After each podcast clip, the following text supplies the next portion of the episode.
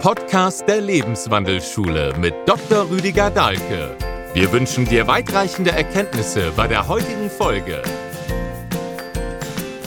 Wenn wir schon mal das Wort Krisis nehmen, das Griechisch, dann heißt es nicht nur Krise in unserem Sinn, sondern es heißt auch Entscheidung. Also müssen wir das Schwert aus der Scheide nehmen. Das ist die Entscheidung. Und dann loslegen, die Dinge angehen, uns den Aufgaben stellen, den Herausforderungen, uns von den Forderungen fördern lassen, das Leben in Angriff nehmen. Das sind alles Aspekte, die die erste Lebensbühne umfassen. Die heißen Eisen anpacken. Das meint Krise, Krisis. Da gäbe es eine Reihe heißer Eisen, die jetzt anzupacken wären, die schon, schon lange anzupacken gewesen wären. Weil das ist, glaube ich, auch klar, wenn man sich lange nicht entscheidet, dann kommt da Krise raus. Meine Patientin, die hat es so berührend ehrlich gesagt. Eine erfolgreiche, gescheite, gut aussehende Frau, die dann so etwas über 40 war und keine Familie und keine Kinder hatte und daran anfing zu leiden. Und die sagte ganz deutlich, ich konnte mich nie für einen Mann entscheiden. Da war keiner dabei, der ihr richtig entsprochen hätte. Dann habe ich gedacht, sie hat es auch selten versucht vielleicht, aber nein, sie hat es oft versucht. Und die hatten alle Themen, die wollte sie nicht auf der Uhr haben. Aber dieses Nicht-Entscheiden sich nicht ganz verlieben, hingeben, hat dazu geführt, dass sie dann in der großen Krise war. Also es löste sich aus, wie die letzte von ihren beiden Eltern starb. War niemand mehr da, Einzelkind. Also keine Entscheidung ist auch eine Entscheidung, führt immer in die Krise. Also das kann man auf allen Ebenen sehen. Wir hätten auch im zum Beispiel deutschen und österreichischen Gesundheitssystem vor langer Zeit ein paar Entscheidungen treffen können, die hätten uns vor dieser Krise bewahrt, in die wir jetzt kommen. Wir könnten noch so ein System haben wie die Schweiz. Das wäre möglich. Das war mal ganz ähnlich. Aber es fehlt der Mut zu Entscheidungen wie Eigenverantwortung stärken. Das ist nicht passiert. Wir sehen das so schön in der Schweiz. Die haben gute Zähne, die Schweizer. Von den Schweizer Zahnärzten haben Dentalhygienikerinnen Ordnung zu machen im Mund gelernt. Und das haben einzelne deutsche und österreichische Zahnärzte auch erkannt und ihre Damen dorthin geschickt. Da haben die das gelernt.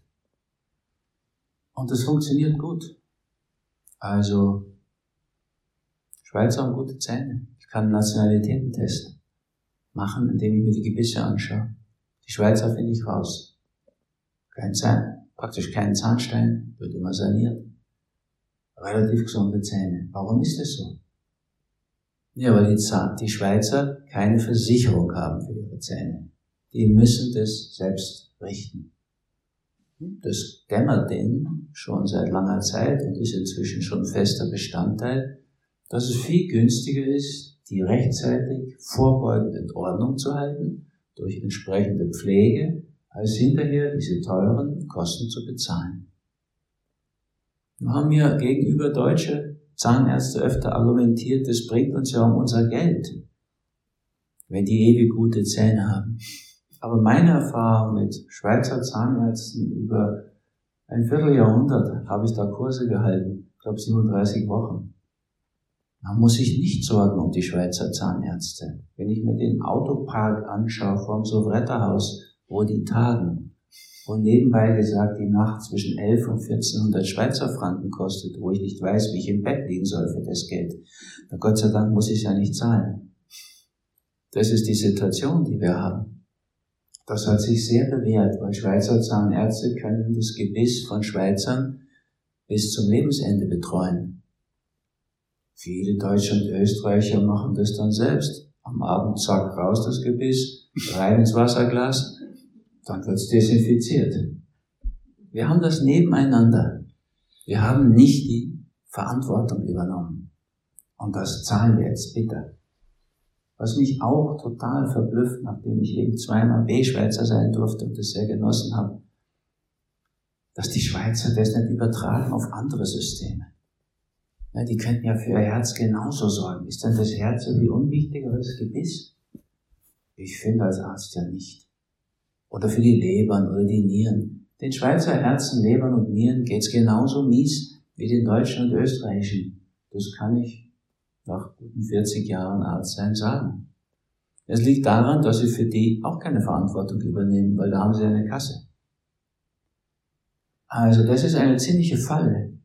Ich habe schon mal so gelobt, das Solidarsystem. Ich find's auch richtig gut und stehe auch dazu und find's schrecklich, wenn es jetzt verschreddert wird in diesen Pandemiezeiten, wo man anfängt, ganze Bevölkerungsgruppen zu diskriminieren auszuschließen. Schrecklich. Aber schrecklich auch, wenn man in diese Falle geht und sagt, geht mich ja nichts an. Ist ja nicht mein Geld. Es ist Geld von allen. Das ist eine schreckliche Haltung. Ideal wäre, wir würden uns so fühlen, als seien wir nicht versichert. Und im Notfall hätten wir diese Versicherung. Das ist doch eine schöne Beruhigung. Aber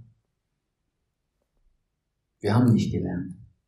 Ich komme immer wieder auf Ingeborg Bachmann zurück, die gesagt hat, die Geschichte ist eine wunderbare Lehrerin, aber sie findet einfach keine Schüler.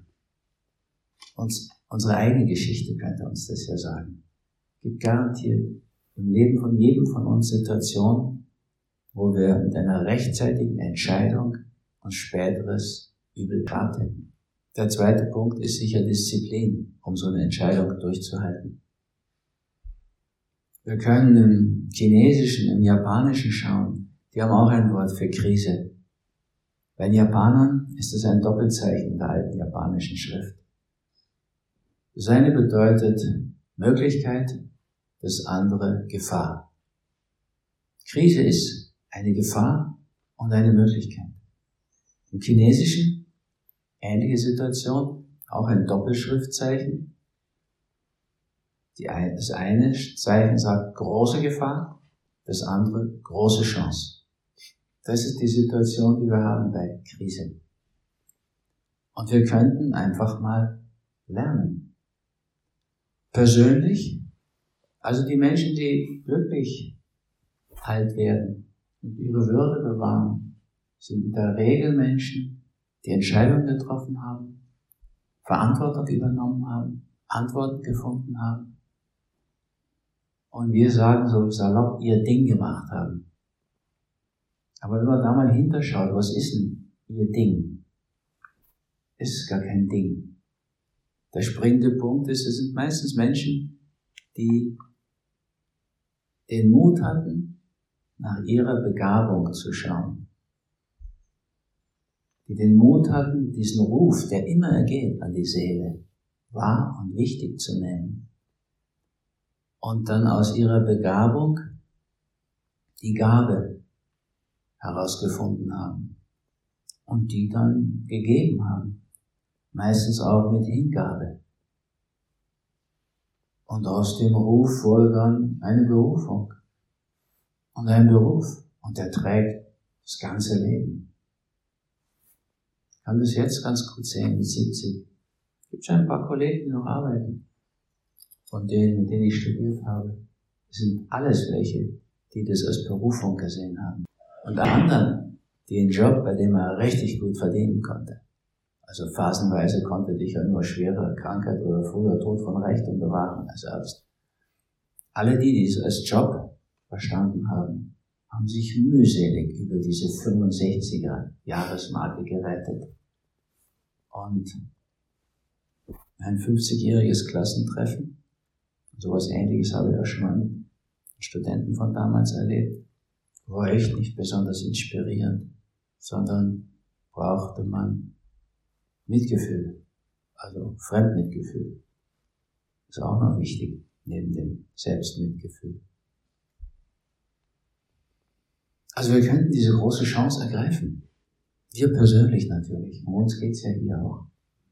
Und das ist schon eine enorme, mutige Sache, die eine große Chance beinhaltet, dass ihr euch wirklich nicht nur eine Woche, sondern neun Tage, um alles zusammenrechnen zu lassen, neun, ja, zehn Tage nehmt für euch selbst.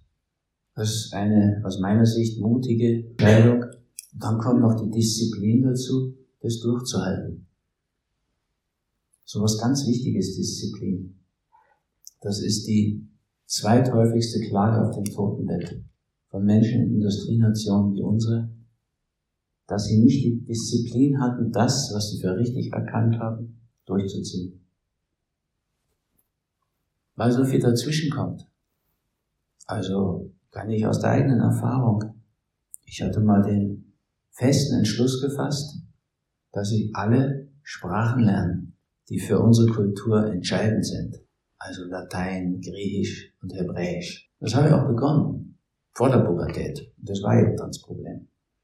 Also Latein habe ich Gott sei Dank beibehalten, musste ich ja noch ein Latinum produzieren fürs Medizinstudium. Beim Griechischen bin ich bei den Buchstaben schon ausgestiegen, beim Hebräischen und beim Sanskrit auch, erinnere ich noch so ein bisschen. Aber ich war dann einfach zu bequem, zu faul und die Pubertät zu verlockend. Ja, also man konnte auch gar nicht glänzen bei den Mädels mit sowas wie Hebräisch lernen oder Sanskrit oder so, hat überhaupt keine interessiert. Das Schwimmfest zu gewinnen, die Bundesjugendspiele zu gewinnen, das war was, oder Mannschaftsführer, Fußballnationalmannschaft, die Skirennen. Naja, das hat dann alles den Vorrang bekommen und ähm, das war der Grund dahinter. Ich habe das wirklich auch peinlich gemerkt bei mir. Ja, viel dann noch Fußball gespielt, war zwar illegal Skifahrer, aber haben wir trotzdem gemacht. Da gab es mal eine Freundin, auf die ich so stand und die hat auch zugeschaut bei dem Fußballspiel, da habe ich mich da richtig reingehängt. Dann ist die weggegangen. Da hat mir jemand auf den Fuß gehauen, habe ich mich gleich verletzt auswechseln lassen. Der Grund war weg für das Fußballspiel. Da war ich ganz rück dankbar, dass mir das mal so klar geworden ist, warum ich diesen ganzen Affentanz aufführe. Und auch eine schöne Situation war, meine Mutter mich angerufen hat und gesagt hat, du musst jetzt kommen, ich will dieses große Haus loswerden. Ich habe schon Container kommen lassen. Das Ganze, was ich geschenkt gekriegt habe von meinen Schülerinnen, muss auch weg, ist alles verstaubt. Die hatte von Jahrzehnten Sonderschullehrerin Basteleien und Bilder von Kindern bekommen. Und deine Silbertöpfe, deine Pokale stehen hier noch und die schmeiße ich nicht weg, die waren dir mal wichtig. Hast du einfach auf Stur geschaltet? Ich habe ja gesagt, du sie einen Container. Nein, hat sie nicht war auch dann rückwärts gut für mich, dass ich die Silbertöpfe, um die ich so ein Theater gemacht habe, nebst Urkunden und so weiter, selbst in den Container räumen konnte. Also, dabei ist mir das auch aufgefallen, da steckt die ganze Zeit drin, die ich eigentlich für die alten Sprachen nehmen wollte. Ja, dann habe ich sie nie mehr gefunden, diese Zeit. Also natürlich wäre es am besten, man würde an die Quellen kommen. Da würde man so einfache Dinge sehen. Dass zum Beispiel das Vaterunser im Originaltext heißt, Text heißt dieses Wort Aum. Das hat gar kein Geschlecht. Bei uns ist natürlich automatisch Vaterunser. Aber genauso könnte man Mutterunser sagen. Avun hat kein Geschlecht. Das ist im Aramäischen sichtbar. So Einzelheiten habe ich dann schon rausgefunden, auch später. Aber es wäre ein Segen gewesen, ich hätte die Disziplin gehabt. Und diese Geschichten von mir haben nur Sinn, wenn ihr sie auf euch übertragt. Ihr habt andere Geschichten. Wir könnten lernen, auch aus der großen Geschichte. Also der Kampf zwischen Antoine Béchamp, diesem Professor, der zur Zeit von Louis Pasteur gelebt hat, der ganz anderer Meinung war als Pasteur dem hätten wir jetzt irgendwann mal glauben können. Der hat damals schon gesagt, alles lebt. Überall sind Keime. Während Pasteur gesagt hat, der gesunde Mensch ist keimfrei. Der Pasteur hat total daneben gelegen, wie meistens. Bei seiner Nachlassverwaltung ist auch aufgefangen, was für ein Betrüger es war. Ein Wissenschaftsbetrüger. Aber wir sind hängen geblieben bei dem. Es gibt die Pasteur-Institute in Frankreich, Das ist grässlich, so einen Namen zu tragen aus meiner Sicht, wenn man Wissenschaft treiben will. Weil Nomen ist auch Omen. Am Anfang liegt alles. Béchamp kennt heute kaum noch irgendjemand. Der hat komplett recht gehabt. Ja, alles lebt. Den gleichen Streit gab es dann zwischen Max von Pettenkofer und Robert Koch. Robert Koch hat die Bakterien entdeckt und gejagt, aber nie irgendwas hingekriegt von Wert. Also was medizinisch daraus positiv gefolgt wäre. Und sei es eine Impfung. Hat eine grauenhafte Geschichte im Kolonialismus. Da hat er ziemlich Menschenversuche gemacht. Aber waren ja nur Schwarze, aber es ist seine Geschichte. Ehrlich gesagt. Max von Pettenkofer hat die andere Position betreten, äh, eingenommen. Es geht ums Terrain. Er hat München ein für alle Mal von der Cholera befreit. Durch eine Abwasserinstallation, Abwassersystem und Frischwasser. Wenn solche großen Geister, das war Pasteur auch, aber wenn die erkennen und dann beichten auf dem Totenbett, und da gibt es ja viele Beispiele, dann ist es zu spät, oft. Aber man könnte das nehmen als Umlernschritt. Ja, Pasteur hat es so schön gesagt, indem er Béchamp zitiert hat. Le germe, rien. Le terrain est tout. Das Bakterium ist nichts, das Terrain ist alles hat Pasteur zum Schluss gesagt, immerhin. So wie Edward Jenner, der Erfinder der Kuppenimpfung und damit der Impfung, auf dem Totenbett gesagt hat, ich habe der Menschheit mit der Impfung nicht einen Segen, sondern ein Monstrum hinten. Auch verständlich, weil sein Sohn und seine Frau daran so schwer gelitten. Wir könnten das heute auf so vielen Ebenen sehen. Wenn wir so lang an solchen Fehlern festhalten oder einfach nicht lernen wollen, dann entwickeln wir uns in Krisen hinein. Heute sagen uns Wissenschaftler, 50 Prozent, also die Hälfte unseres Genoms, unserer Erbsubstanz, ist aus, von Viren. Wie meint ihr, sind die da hingekommen? Das war garantiert eine Krise. Da hat der Organismus sich wohl auseinandergesetzt mit diesen Viren. Aber die waren dann stärker. Und der Organismus hat das integriert, schon der unserer Vorfahren. Und so haben wir halt 50 Prozent Virengenom.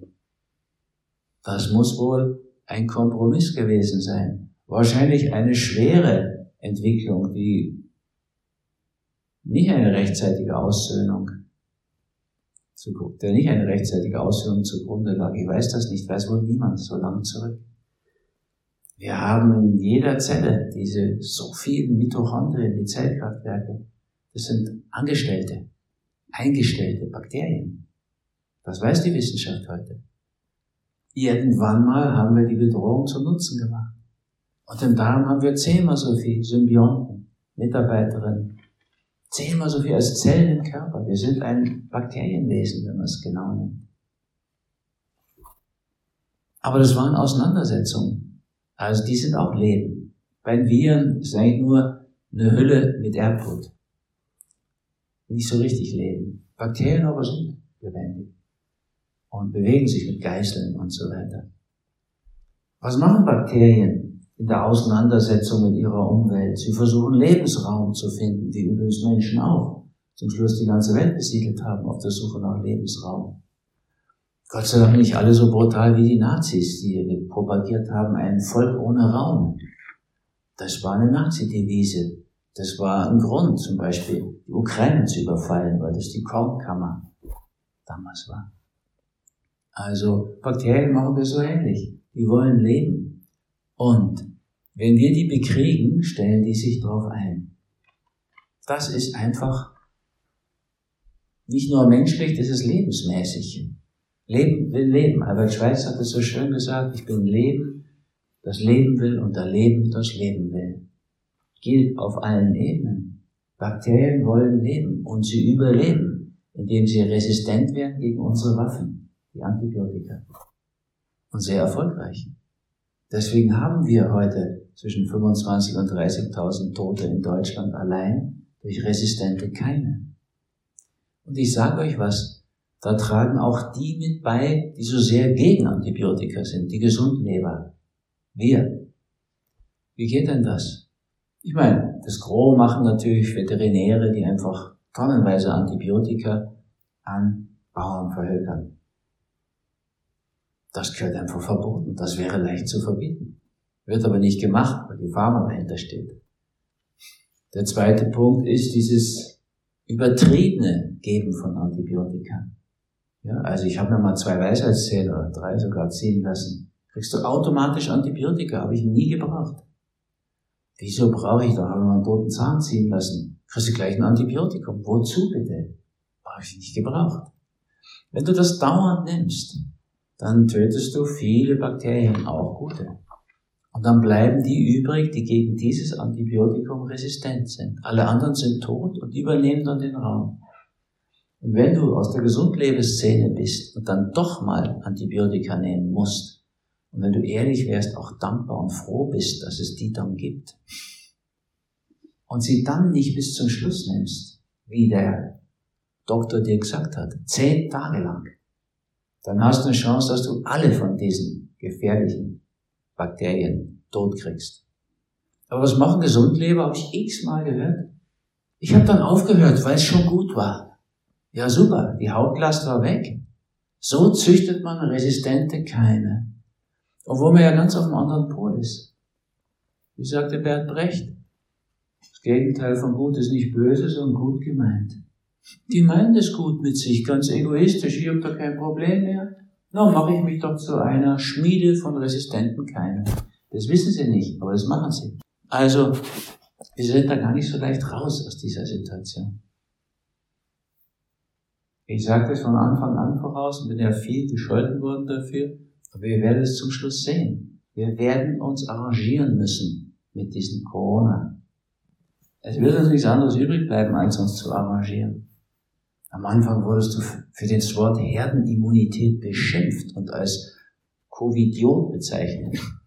Inzwischen reden alle von Herdenimmunität. Nur so geht's nicht, wie sie es jetzt machen mit der Gentherapie. Oder ich fürchte, dass es nicht geht. Und nochmal, ich hoffe, dass ich mich irre. Ich hoffe das zutiefst. Ich habe gar keine Lust, so recht zu behalten. Ich habe das mit so guten Freunden erlebt. Selbstverständlich habe ich dem Alf Wiebecker gesagt, bleib stark. Lass deine Frauen reden. Aber der hat nachgegeben, seinen Frauen. Die sind dann zu Tode betrübt natürlich. Aber durch ihre Meckerei und Nörgelei ist er zu Tode gekommen. Braucht jetzt viel, ich kenne ja, viel Mitgefühl bei mir. Zu sagen, sie haben es ja gut gemeint. Leider haben sie ihm das Elend vermittelt. Ich sag's Ihnen gar nicht. Weil das würde Sie ja noch mehr erschüttern, wenn jemand anderes das auch gemerkt hat. Die wissen es eh. Das wissen jetzt viele.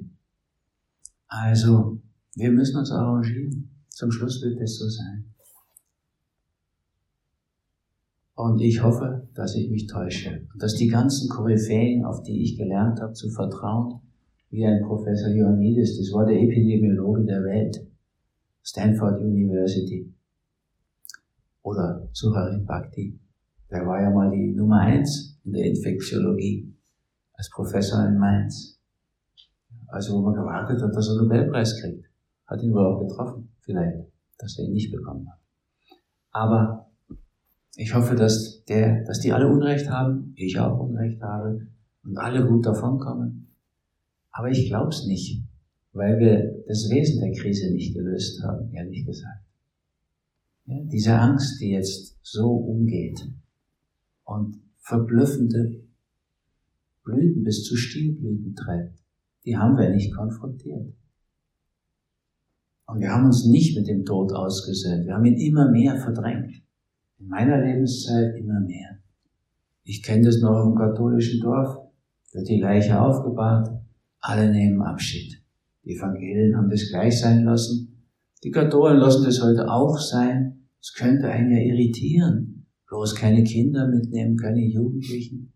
Um Gottes Willen, dann sehen die den Tod. Alles gut gemeint. Ich habe meinem Religionsunterricht, im Biologieunterricht behauptet, es stimme nicht, was die Lehrerin da sagt. Hamster leben lange, viele Jahre lang. Sie hat das nicht zugegeben. Ich komme nach Hause und sage meiner Mutter, hör mal, wir haben eine Biologielehrerin, die hat ja wohl ein Rad ab. Mucki, mein Hamster, der ist doch Jahre alt geworden. Sagt meine Mutter tatsächlich, beruhig dich mal ein bisschen, lass die Lehrerin in Ruhe. Es war nicht immer derselbe Mucki. Ey, meinen Hamster, wenn der gestorben war und ich habe es nicht mitgekriegt, haben die den ausgetauscht, haben einen ähnlichen gefunden. Rückwirkend habe ich es kapiert, weil der konnte manchmal Dinge, die ich ihm längst beigebracht hatte, konnte der nicht mehr. Und warum hat sie das gemacht? Doch, die hat es ja gut gemeint. Also meine Mutter, die war so gut mein Evangelo Sozialo Humano. Ja. Und Sonderschullehrerin. Und die hat für ihre vier Kinder uns wirklich alles getan. Aber manches war auch ein bisschen Unfug. Also ich hätte als Kind lernen können daran, es gibt Sterben. Das ist schwer für Kinder. Naomi, meine Tochter, die hat dann das mitgekriegt. Und wir haben jetzt die auch miterleben lassen, wie ihre letzte Oma gestorben ist. Und die hat es witzig gemacht, die Oma, mit Klinik-Clowns und, und, und. Wirklich auch eine berührende Frau. Und Naomi aber ist ja ein Mongi-Kind, ein Down-Syndrom. Hat das alles mitgemacht. Und so nach vier Wochen später hat sie uns bedeutet, jetzt ist aber genug gestorben, jetzt soll die Oma wiederkommen. Mm, das hat uns ziemlich berührt, aber also mit ihrer Katze hat sie es miterlebt, glaube ich, jetzt hat sie es irgendwie gespürt. Da gibt sowas Furchtbares wie Loslassen. Ihre Katze ist auch tagelang gestorben. Auf ihrem Schoß und dem ihrer Mutter, Maggie. Wir müssen das mal annehmen wieder. Das Leben ist endlich. Das würde uns auch ganz anders im Leben stehen lassen. Wir würden viel besser stehen, wenn wir diese Endlichkeit im Auge hätten. Wir könnten damit auch gleich diese Hauptangst lösen. Todesangst. Angst und Todesangst ist das, was unser Hauptproblem beim Sterben ist. Das ist nämlich die Nummer eins, die da geklagt wird. Das nicht gelebte, das nicht gewagte Leben. Warum haben wir es denn nicht gewagt? Aus Angst. Und in der Tiefe immer Todesangst. Und darüber brauchen wir uns nicht lustig machen. Die haben so viele. Das ist vielleicht sogar ein Sinnbild unserer Gesellschaft. Dass die Endlichkeit nicht mehr im Auge, ins Auge gefasst, dass Todesangst im Schatten gedeiht und dass wir unsere Konflikte nicht lösen. Weil jede Infektion ist ein Konflikt. Und wenn wir Konflikte nicht lösen, da gilt einfach die Regel der Krankheitsbilderdeutung, dann sinken die in den Körper und werden auf der Körperbühne deutlich. Und dann ist es ein Kampf, ein Krieg zwischen Immunsystem und Erreger. Das ist schon eine abgestürzte Ebene. Das ist tief gesunken, weil wir einfach auf der Bewusstseinsebene die Entscheidungen nicht treffen. Die Krisen, die wir hätten, waren schon gravierend. Ich fürchte, sie bleibt gravierend, bis wir das mal tun. Diese drei Punkte. Die Angst gehört zur zehnten Lebensbühne.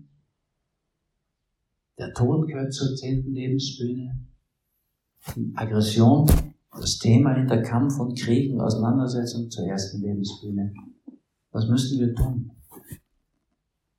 Das erste ist eine männliche, die erste Lebensbühne, die zehnte ist eine weibliche. Also, Krise wäre immer eine Chance. Der Worte sind doch viele, die das sagen. Katastrophe ist das jetzt, sagen unsere Politkünstler, die ja immer mehr vom selben bieten, nie auf irgendwas Tieferes, Neueres kommen. Hat schon Paul Watzlawick gesagt, immer mehr vom selben führt zu keiner Lösung. Einstein, Problemebene, ist nie Lösungsebene, ist tiefer die Lösungsebene. Platon hat schon vor 2500 Jahren gesagt, hinter jedem Ding ist eine Idee. Wenn jemand sein Ding macht, haben wir geschaut, was ist denn dahinter? Das sind seine Gaben. Das ist sein Ruf. Und da kommt dann natürlich dazu Mut. Und manchmal auch Disziplin. Es gibt auch Leute, die einfach eine Familienfirma übernehmen und dann mit Disziplin und Mut das durchziehen. Also diesbezüglich, E-Katastrophe heißt im Griechischen Katastrophe und Umkehrpunkt. Das wäre auch so eine wichtige Lösungsmöglichkeit. Da müssten wir umkehren. Und zwar ganz gravierend. Aus meiner Sicht nicht so sehr wegen CO2, sondern wegen insgesamt dem, was wir Mutter Erde antun. Da gehört eine Umkehr her. Im Sinne, im positiven Sinne einer Katastrophe. Und abschließend vielleicht noch dieser aufmunterte Abschiedsgruß der Menschen in Zypern. Am Anfang bin ich direkt erschrocken. Sagte der Steuerberater, Carlo Risiko. Denke ich, hä? Da habe ich doch dich dafür, dass du das nicht zum Risiko machst. Das sage ich jedem Steuerberater. Ich interessiere mich nicht dafür. Wir machen das ordentlich und ich will nicht ins Gefängnis kommen für sowas. So hatte ich dem auch gesagt. Sagt der Carlo Risiko. Dann bin ich nochmal gleich zurück und sage, was soll das, das heißt? Sagt er mir aber, im Griechischen ist es sowas wie bei uns viel Glück. Ein Risiko beinhaltet immer die beiden Seiten. Es kann Glück sein und es kann natürlich auch bedrohlich sein. Wir nehmen nur noch das beim Risiko das Bedrohliche. Also vielleicht machen wir es so wie die alten Griechen. Die Zyprioten sprechen nicht Altgriechisch, aber es ist ein älteres Griechisch. Carlo Risiko. Finde ich eine sehr gute Devise. Hoffentlich geschieht nichts ist eine schreckliche, ein schreckliches Mantra. Das ist das deutsche Mantra. Das ist so schrecklich. Wie ich dann nach Indien konnte, erst haben, mit elf war vielleicht auch ein bisschen früh, aber da haben sie mich nicht gelassen. Wie ich dann endlich konnte, sagt meine Mutter zum Abschied, hoffentlich geschieht nichts. Und ich habe ganz entsetzt gesagt, warum verfluchst du mich jetzt zum Abschied? Ich fahre doch, dass endlich was passiert. Dass ich erleuchtet werde. Es wurde dann nur Durchfall, muss ich ehrlich sagen. Aber hoffentlich geschieht nichts, ist eine grauenhafte Devise für zu einem Elend auf dem Totenbett. Also löst euch davon. Da ist das österreichische passt schon viel besser. Das wird nur gefährlich, wenn es überhaupt nicht passt. Wenn man dann auch passt schon sagt, dann ist es eine Negierung des Schattenprinzips. Das habe ich erst gar nicht so gemerkt. Also über die Jahrzehnte in Österreich merke ich, da wird oft passt schon gesagt, wenn gar nichts passt. Und dann merken wir plötzlich, diese Regierung passt uns eigentlich nicht. Ja? Das ist dann doch zu viel Schmiererei. Der Unterschied ist nicht groß, wenn man es genau anschaut. Das kann ich aus Erfahrung sagen. Die, Schweiz, die Schweiz läuft wie geschmiert. Und Österreich läuft geschmiert. Und da ist ein ziemlicher Unterschied. Also heute muss man vorsichtig sein, wenn man sagt, der Balkan beginnt in Österreich. Das ist eine dermaßen Beleidigung des Balkans. Das sollten wir sein lassen. Und erstmal für Ordnung sorgen in diesem Saustall. Und das ist wieder eine Beleidigung für die Säue. Weil die Säue sitzen nur da drin, weil wir sie da einsperrt haben. Diese Politiker haben wir uns selbst gewählt. Und da bräuchte es mal Einsicht. Und Aufwachen. Und das wünsche ich uns. Konkret in diesen kleinen Dingen, aber auch in den größeren eures Lebens. Und insgesamt, glaube ich, brauchen wir jetzt eine Phase des Aufwachens. Im positiven, konstruktiven Sinne. Ja, dass wir die Risiken sehen, erkennen, die Katastrophen zum Wendepunkt wenden, die Krise zur großen Chance machen. In dem Sinne ist Corona als Weckruf entstanden. Es ist eine wirkliche Gefahr, in der wir sind. Aber wir können das lösen. Wir müssen wir tiefer gehen. So wie Platon, Einstein, Horazio uns geraten haben. In diesem Sinne.